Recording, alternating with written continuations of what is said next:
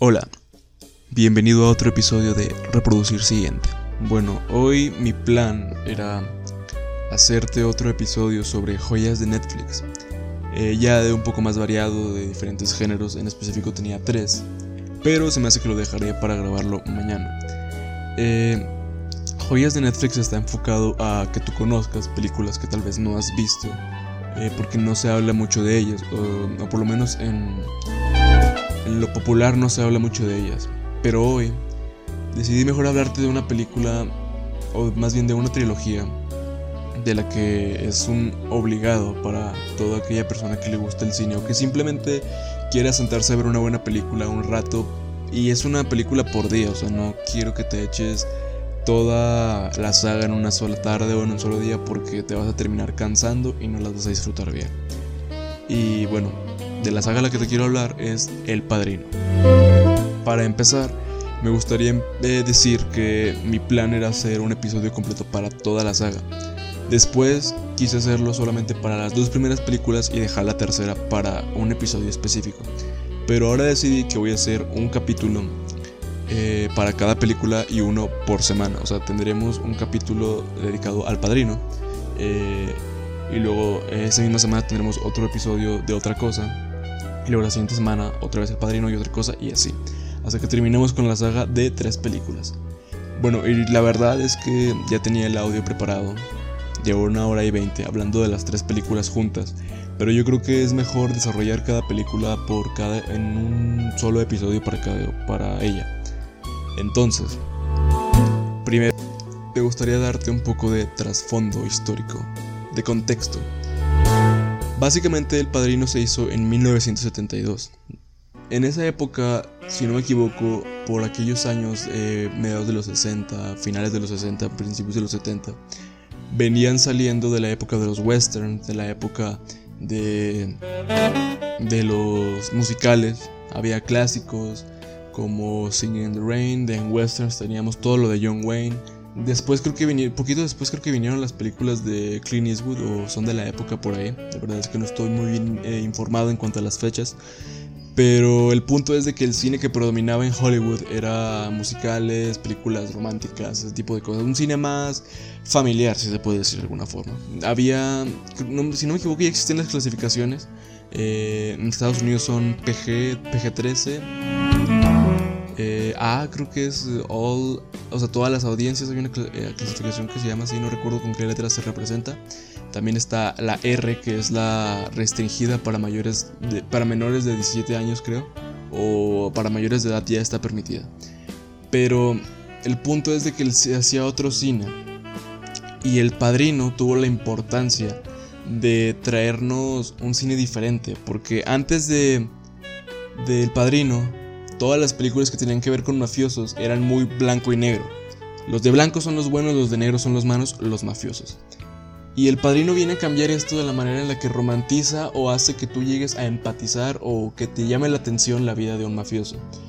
Y tiene una historia bastante peculiar que te voy a contar eh, ahora mismo. Y que es, esta es una novela eh, del señor Mario Puzo de 1971-72, por ahí debe de andar la fecha. Y no sé si se hizo a la par que se estaba haciendo el guion de la película. Eh, la película es de la Paramount, del, de Paramount Studios. Y la verdad no te conozco el dato si se estaban escribiendo al mismo tiempo, porque algo así escuché un día. Eh, pero bueno, el guion también lo hizo Mario Puzo con el director Francis Ford Coppola. Y algo bastante interesante de por qué Francis fue el director de esta película es que a él lo escogieron porque a la película en sí no le tenían fe. O sea, era una película, un proyectito por ahí que tenían. Tampoco era como la gran, eh, la gran apuesta de Paramount para en ese entonces. Y Francis era un director de películas chiquitas, bastante de poco presupuesto. Y un director desconocido muy joven para la época. O sea, si no me equivoco, no debe de pasar los 30 años. Por ahí debe de andar su edad. Y para un director es bastante complicado empezar a trabajar a esa edad, porque por lo general los directores más grandes han empezado a trabajar desde los 40 años o 30 y pico para arriba los que eran muy buenos. Y Francis empezó a trabajar desde a las finales de sus años 20, o sea, está muy bien el señor, o sea, su trabajo es increíble. Eh, tampoco me voy a poner a hablar tanto de su filmografía porque tampoco la conozco a detalle. pero bueno, tampoco conozco muy a detalle su filmografía como para estarte hablando de ella todo el tiempo. Y pero hablemos un poco de cómo fue su historia para ser el padrino. Eh, él lo contratan porque es italoamericano, o sea, él conoce la cultura italiana, conoce las tradiciones. Y entonces esto además de ayudarlo a la hora de hacer el guion eh, con Mario Puzo, de adaptar la novela a guion, también le ayuda a definir la visión que quiere para toda la película. Y la película tiene una esencia eh, que la, o sea, podemos definir la película con una palabra que es familia. O podemos definir prácticamente así toda la saga, porque la película desde el principio, desde esa primera secuencia de Yo creo en América y ese tipo de cosas, o sea, cuando sale la escena con Bonacera y Vito Corleone, te das cuenta la importancia que tiene la familia en esta película, en este universo, para esta, para la redundancia, para esta familia. Eh, y bueno, conocer la, la cultura de los sicilianos para para Coppola fue bastante importante, como detalles, por ejemplo, con lo de que en la boda eh, de cualquier, eh, no, en la boda de la hija de cualquier siciliano, el siciliano tiene la obligación de aceptar los favores que le pida la gente. Eh, y ese tipo de cosas también, no sé, la, el aspecto con la comida, con la parte cuando, ¿cómo se llama este mafioso?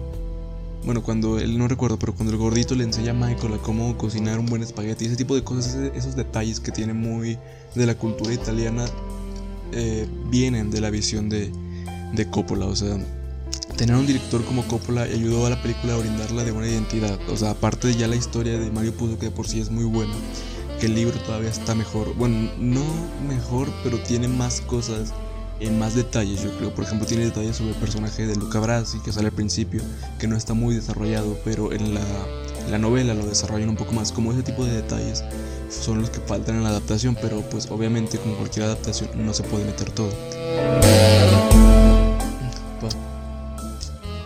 Y bueno, la película nos habla acerca de la familia Corleone y todo su círculo. Eh, esta familia está ubicada en Nueva York y forma parte de las llamadas cinco familias. Si no me equivoco, son los Corleone, los. ¿Cómo se llaman? Los. Bueno, mejor ni me arriesgo a decirte porque no los recuerdo los nombres de las cinco familias. Eh, pero bueno, el punto es de que esta película nos plantea una historia como si fuera la historia de un rey.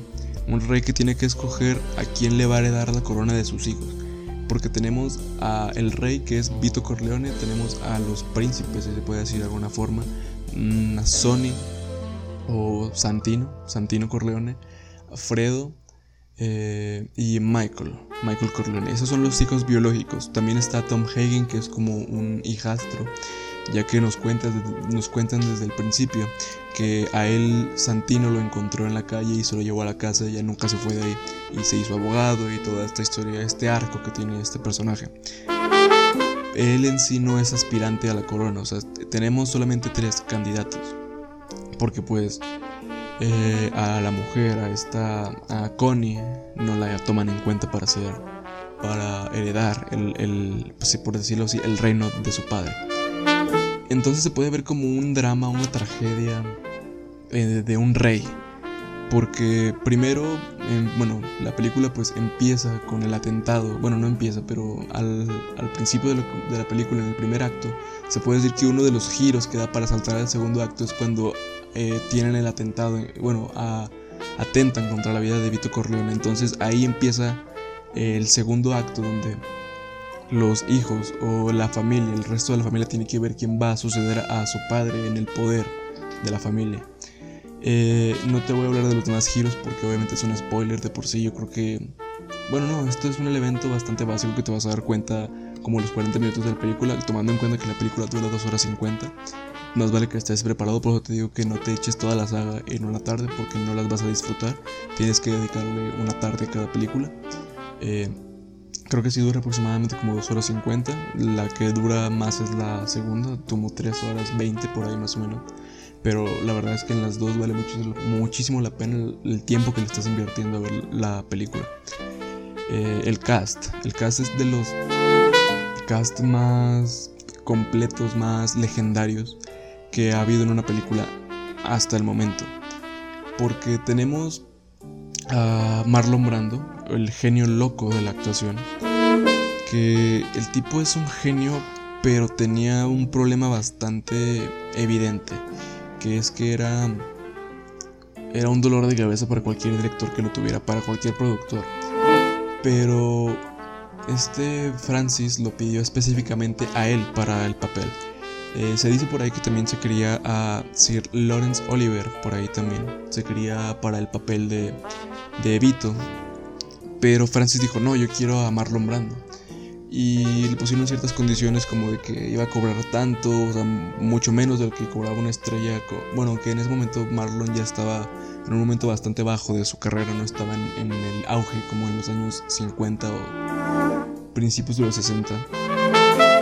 Pero yo creo que él, él es el factor más legendario de la película, la, su actuación.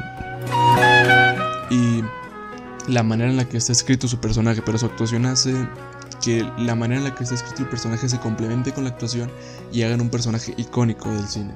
Porque esa manera de hablar, la, la forma de la mandíbula, ese tipo de, características, las frases, eh, por ejemplo, de le haré una oferta que no podrá rechazar. Ese tipo de frases se han vuelto muy icónicas en, la cultura popular, no solamente en el cine. Eh, y también si no me equivoco, hay un video en YouTube de una prueba de cámara que le fue a hacer Francis a la casa de Marlon Brando. Que simplemente el tipo se puso algodones en la boca para poder hablar como se habla después en la película. Porque en la película, si no me equivoco, ya él contrató a un dentista que le hizo una prótesis para que su boca agarrara la forma. Porque la voz la hace él, o sea, ningún artefacto ajeno o artificial eh, tiene, intercede en la, en la voz del, del personaje. Eh, y también el maquillaje está muy bien hecho, porque si no me equivoco, Marlon Brando tenía como 40 años, 45 por ahí máximo en, esa etapa de su vida. Eh, pero la verdad es que se ve de un señor de 60 años. El maquillaje para su época está muy bien hecho. Eh, el otro actor a destacar de la película, ah bueno, antes de pasarnos al otro actor, Marlon Brando ganó un Oscar a Mejor Actor por, por esta película. Y pasando al, al siguiente actor lo enlazamos con Marlon Brando porque esta película obviamente tuvo muchas nominaciones en su época, si no me equivoco fueron 8 por ahí, y eso para la época eran muchas nominaciones. Actualmente eh, estamos acostumbrados a que cualquier película que piensen que puede ser un clásico la nominan a 14 Oscars, te estoy hablando a ti, La La Land. Eh, pero esta película nominaron a 8 y creo que no ganó, no fue la gran ganadora de la noche, yo creo. O sea, ganadora en cuanto a la cantidad de premios que se llevó, que se llevó, perdón, porque creo que ni siquiera se llevó mejor película, o no estoy muy seguro, la verdad. O no, creo que sí se llevó mejor película, pero mejor director no. Que es una injusticia para mí. Pero siguiendo con lo de las actuaciones. Eh, los que estaban en la categoría de mejor actor de soporte eran los tres hermanos. Era eh, Robert Duvall como Tom Hagen, era James Caan como Santino Corleone y era Al Pacino como Michael Corleone. Eh, el siguiente actor de que te voy a hablar es de Al Pacino en esta película porque él se, se quejó, o por ahí oí que se quejó un día, de que él es el que más sale en la película y no estuvo nominado a Mejor Actor. Y es interesante eso que plantea porque como que te da a pensar en qué considera la academia el mejor actor, o si es el que más sale en la película o el protagonista. Porque van de la mano las, dos características. Y de todas formas, Michael es el protagonista de toda la saga. Pero se puede decir que el personaje más icónico, de la, por menos de la primera película, es el padrino, es Vito Corleone. Cabe destacar de Al Pacino que esta es de sus primeras películas, si no me equivoco, empezó a trabajar como en el 71, esta es del 72, o sea, un año de diferencia cuando él empieza a actuar realmente en el cine. También cabe destacar que a él no lo querían para el papel, o sea, lo rechazaron al principio, pero de repente hizo las pruebas de cámara y le salieron bien, pero cuando empezaron a grabar no salían otras pruebas de cámara y así, problemas que pasan en un rodaje normalmente, pero no lo querían por su estatura, por su físico y por ese tipo de cosas. Pero al final se quedó y es, uno de sus papeles más icónicos. Yo creo que aquí realmente no luce porque he estado, yo creo que opacado por Marlon Brando pero él es la segunda mejor actuación de la película junto con Robert Duvall, la verdad. Ya en la segunda es cuando se luce totalmente, pero eso lo dejamos para el episodio específico del Padrino 2. Eh, Pero aquí hace un, a, un, a un Michael que al principio realmente no quiere entrar a los negocios de su familia porque es el arco que tiene este personaje. Desde la primera película hasta la última. Es el arco principal. Eh, te, digo, por eso, es, por eso él es el protagonista de la saga, de la trilogía. Entonces, eh, él al principio empieza como un chavito bastante pues tranquilo, carismático y todo, pero de repente se empieza a volver alguien más frío, más... O sea, realmente se está viendo la evolución, ese arco que te comento se va viendo, empezando por esta película, ya después en la segunda ya es, eh, te digo, la mejor interpretación de Al Pacino. Pues se la pelea con Tony Montana o con la película de Tarde de Perros por ahí. Tal vez tengo un día tenga que hacerle un episodio a este actor. Eh, pero bueno, o sea, de sus interpretaciones más completas en cuanto al arco, a cómo interpreta ese arco de su personaje. También sale Robert Duvall, o sea, Tom Hagen, el conciliar de la familia, que el conciliar es así como el consejero del, don de la familia, del, del, capo principal. Y esto te demuestra la influencia de Francis y de Mario en cuanto a la historia, en cuanto a los elementos de la cultura italiana que hay en la película, como esto del conciliere. Eh, también sale James Caan como ¿Cómo se llama este? Como Santino, como Sony. Y también lo hace muy bien. Eh, sí, lo hace muy bien, no te voy a decir más porque, pues no. Eh, lo hace muy bien, es un tipo más como carismático, más relajado. Pero como que relajado, pero a la vez tiene sus momentos de furia, es muy temperamental y ese tipo de cosas. Sale también Talia. Ah, bueno, antes de empezar con Talia Shire. Eh, para el papel de, de Michael, si no me equivoco, eh, Jack Nicholson estuvo involucrado o algo así. O, no sé si me estoy confundiendo porque Polanski le ofrecieron esta película o, y por esos eh, años también fue Chinatown. Pero creo que ya me estoy equivocando. Pero el que sí estoy seguro es de que Robert De Niro audicionó para hacer Sony y no se quedó. Pero casualmente para El Padrino 2 él hace a Vito Corleone pero su versión más joven, su versión como de 20, 30 años más o menos. Y por esa película se llevó un Oscar casualmente. Eh, por actor de reparto, si no me equivoco, pero bueno, eso ya es tema para El Padrino 2. Eh, sale Talia Shire como Connie, Connie Corleone. Y Talia Shire es la actriz que sale en Rocky en todas las bueno, hasta las 5 de Rocky. Que algún día tengo que hacerle un, episodio concreto a la saga de Rocky, una de las mejores sagas del cine más icónicas. Y en parte también tiene mucho que ver la, esta muy buena actriz que es Talia Shire. Eh, detalles de la película. Yo creo que su. O sea, esa influencia que ha generado en la cultura popular por las frases, por los personajes y todo ese tipo de cosas nos dan a entender la importancia de la película. Pero en cuanto a la calidad que tiene, tiene escenas muy buenas, secuencias muy buenas. Por ejemplo, desde la secuencia inicial de. de Yo creo en América, cuando Bonacera, el no sé, panteonero, ¿cómo se le puede decir? Este, enterrador, se puede decir, que tiene una funeraria, va con Don Vito a decirle que necesita que mate a unos tipos porque abusaron de su hija y que la golpearon. Que eh, hay una frase que me gusta mucho de que era una niña tan bella, pero ahora no volverá a ser bella jamás. O sea, te demuestra la preocupación del personaje, de ese personaje, pero la frialdad con la que después trata el, asunto, Don Vito, te da a entender el buen personaje que es y la, buena, la excelente interpretación que hace Marlon Brando en la película. Eh, la siguiente escena es de la boda, toda esa secuencia de la boda larga pero bastante buena con la introducción de todos los personajes, introducen a Sonny, introducen a Tom, introducen a Michael y a su novia, que se me olvidó mencionar que es Diane Keaton, una muy buena actriz también. Em, y un dato curioso, cuando estaban grabando toda esa secuencia de, de, la boda, pues obviamente ahí está la parte donde, donde Diane Keaton y Al Pacino están sentados interpretando a sus respectivos personajes. Y Diane Keaton cuenta que es como ese, ese día, esos días de rodaje de la boda, de la escena de la boda fueron desastrosos porque Francis apostó por dejar que los actores se divirtieran como si realmente estuvieran en una fiesta, no estaba, era como grabar un reality show o algo una, bueno, más bien un falso documental, como grabar Proyecto X pero más elegante. Eh, entonces, eh, Al Pacino le dice que están grabando la peor película de la historia. Caso bastante irónico porque esta película es considerada de las mejores de la historia, si no es que la número uno. Entonces, ya pasa toda esta secuencia, muy buena también, como te digo, introducen a todos los personajes, también introducen a un personaje eh, medio recurrente en la saga, si no me equivoco en la 2 no sale, pero en la 3 sí, que es Jodie Fontaine, que es como una parodia o una referencia a Frank Sinatra y a las conexiones que se, se sabía que Sinatra tenía con la mafia.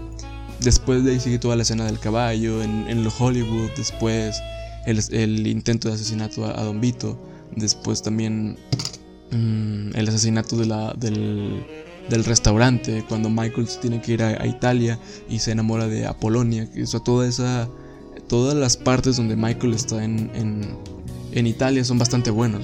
Yo creo que la película no se alenta en ningún momento y mucha gente he escuchado que dicen que la película se alenta cuando Michael se va a Italia. Pero la verdad es que no, porque saben llevar muy bien la situación que está pasando en Estados Unidos eh, con la familia, cómo está llevando todo este tema de que Vito está todavía enfermo y cómo llevan y cómo Michael lleva su vida todavía en Italia. Eh, además, pues la escena del bautizo también como que tiene, o sea, cómo van haciendo el paralelismo entre que están bautizando a Michael o algo así es lo que yo entiendo, porque está en italiano y pues no entiendo italiano. Y al mismo tiempo van matando a los, a los jefes de la mafia. Está muy bien hecha esa escena, esa secuencia. Está bastante bien realizada. Eh, la fotografía está muy bien. No recuerdo el nombre del fotógrafo, pero si no me equivoco es el fotógrafo de toda la trilogía. Y la verdad es que aquí se luce, en la segunda se luce para mí más, o sea, porque para mí la segunda es mejor técnicamente que esta. Por detalles como por ejemplo la pelea de Santino con el, el esposo de su hermana, que se ve muy falsa. Pero bueno, hay que comprender la época que era, no había coreógrafos que, como actualmente en las películas de John Wick o películas de acción, coreógrafos exactos que o coordinadores de Stones, o sea, eso no había en ese, entonces, o que yo sepa no había. Eh, otro, muy, otro elemento bastante importante de la película, la música. Si puedo y no me, no me tumban el podcast por derechos de autor, te pongo un fragmentito al final, o a lo mejor es escuchando de fondo la banda sonora de, del señor Nino Rota, que la verdad es que está increíble, de las mejores bandas sonoras y de las más icónicas también junto a lo mejor con las de John Williams, de, Star Wars, de Superman, de Jurassic Park, E.T., ese tipo de cosas, porque ese señor tiene bandas sonoras para morirse. Pero Nino Rotas tiene una de las más icónicas por, eh, se puede decir, esos tonos de violín y, todos los instrumentos que usa están bastante bien eh, utilizados en las melodías y acompañan muy bien las escenas, la verdad. Mm, y bueno, para terminar, para mí se me hace bastante complicado decidir cuál es la que me gusta más entre la 1 y la 2. Porque, o sea, esto entraré en el siguiente capítulo del Padrino, que para mí la, primera la primer película era la que me gustaba más. Pero después volví a ver la segunda y me gustó más esa, pero para mí la segunda es mejor película que esta. Y esto que es difícil porque te digo, esta es considerada la, de número uno de la historia. Y el Padrino 2 está como por el puesto 2 o 3 ahí como peleando con el Ciudadano Kane también. Pero de verdad son obras maestras del cine que marcaron época y siguen marcando a nuevas generaciones. Por lo menos a mí me marcó en la forma en la que yo veo el, cine eh, hoy en día. Y, nada, espero que las veas, no tienes excusa para no verlas, están en Netflix. Te digo, trata de no echártelas eh, seguidas. Mejor échate una un día o un fin de semana échate una y luego al otro te echas la otra y al otro la otra, así, para que las puedas disfrutar. Y nada, fue un placer haberte recomendado esta película y espera el próximo episodio hablando del Padrino que es el Padrino 2 y no olvides reproducir el siguiente. Adiós.